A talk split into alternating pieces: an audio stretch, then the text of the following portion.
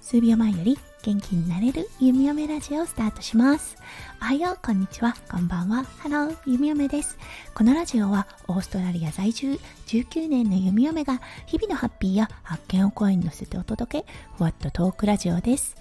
今日は4月7日木曜日ですね。オーストラリアは今朝から雨模様となっております。この雨ね、結構長く続くようなので、はい、またお洗濯がちょっと乾きづらいオーストラリアになりそうです。本当に乾燥機を買おうと今ちょっとプランを立てている弓嫁です。はい、今日のテーマだったんですが、パートナーシップについて考えるについてお話ししたいと思います。それでは今日も元気に弓嫁ラジオをスタートします。はい、パートナーシップ。うん、人間関係ですね。いろんな単位の人間関係ってありますよね。夫婦関係、親子関係、職場の人間関係、彼氏、彼女の関係、友人関係だったりとか。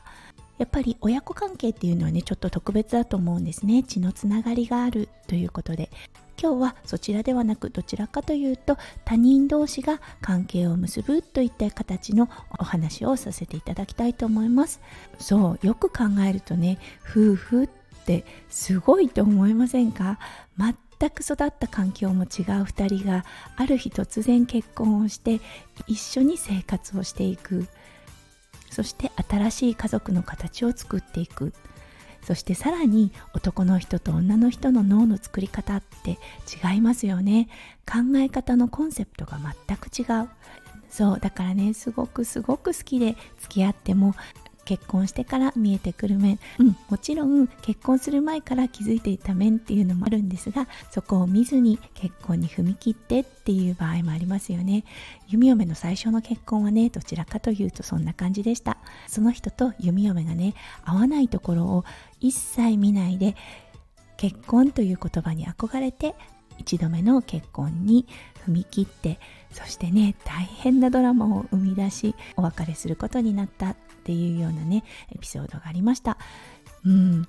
あんなに好きだったのに最後はもう恐怖と憎しみしかなかったんですよね。そう愛と憎しみは表裏一体とは本当によく言ったものだなって今思うとね思います。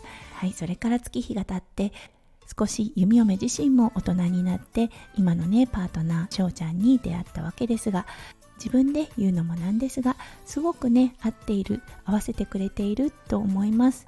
それでもねやっぱり考え方の違い本当宇宙人とね住んでるなって思うことあるんですよね。これはお互い様です。弓嫁も感じているしもちろん夫翔ちゃんもなぜって思うこといっぱいあると思うんですよね。そうやっぱりね生活を共にするっていうことで一番自分の普段は他の人に見せない部分を見せる相手なんだと思うんですね。だから難しさも覚えるしだからこそつながりも強いのかなって思います。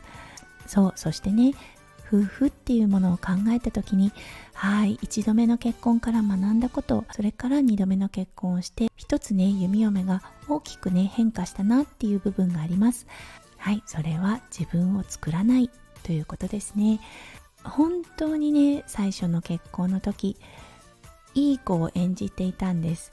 うんこうあってほしいだろうなっていうような雰囲気を読んでそういう女性に近づけるために自分をね曲げていたんです。そうそしたらねやっぱり疲れるんですよね。だって自分自身でいられない。だけどとっても近い人っていう関係になるわけで。そう当時の弓嫁はそれを気づけなかったんですよね。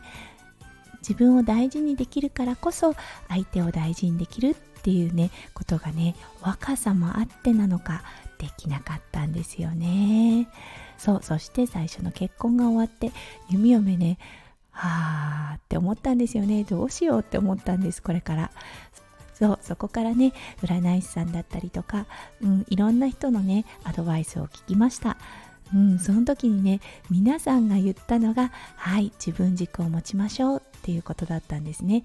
まず自分自身を大切にする。自分自身を好きになる。そこからあなたはスタート地点に立つんですよっていうアドバイスを何度も何度も受けました。当時の弓嫁はね分からなかったんですよね。何だろう？自分を大切にしてないって何だろう？って思ったんですよね。これはねやっぱり時間がかかりました。うん、だって全くそのコンセプトがない状態から新しい考え方をね自分の人生に入れるっていうのはやっぱり難しいと思うんですよね。うん、時間がかかりましたがゆっくりゆっくりと自分自身を好きになってそして今の弓嫁があるなって思います。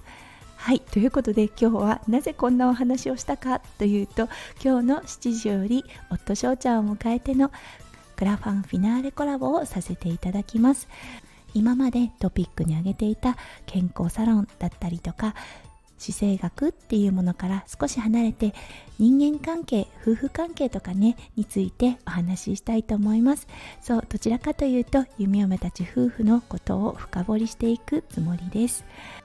はいこのコラボ大まかな流れはねもちろん伝えてありますが打ち合わせ質問内容とかは夫翔ちゃんには伝えていません。なので弓嫁がね深く質問をした時どんなね答えが出てくるのかちょっと楽しみだったりしています。はいそしてまだまだプレゼント企画のね募集募っております。今日の概要欄にも申し込みフォームを貼り付けておりますのではい弓嫁に夫翔ちゃんとあなたのキューピッド役をさせていただけたらとっても光栄です。はいそれでは今日も最後まで聞いてくださってありがとうございました。皆さんの一日がキラキラがいっぱいいっぱい詰まった素敵な素敵な一日になりますよう弓嫁心からお祈りいたしております。それでは今日19時からのコラボでお会いできたらとっても嬉しいです。皆さん素敵な一日をお過ごしくださいませ。数秒前より元気になれる弓嫁ラジオ弓嫁でした。じゃあね。バイバイ。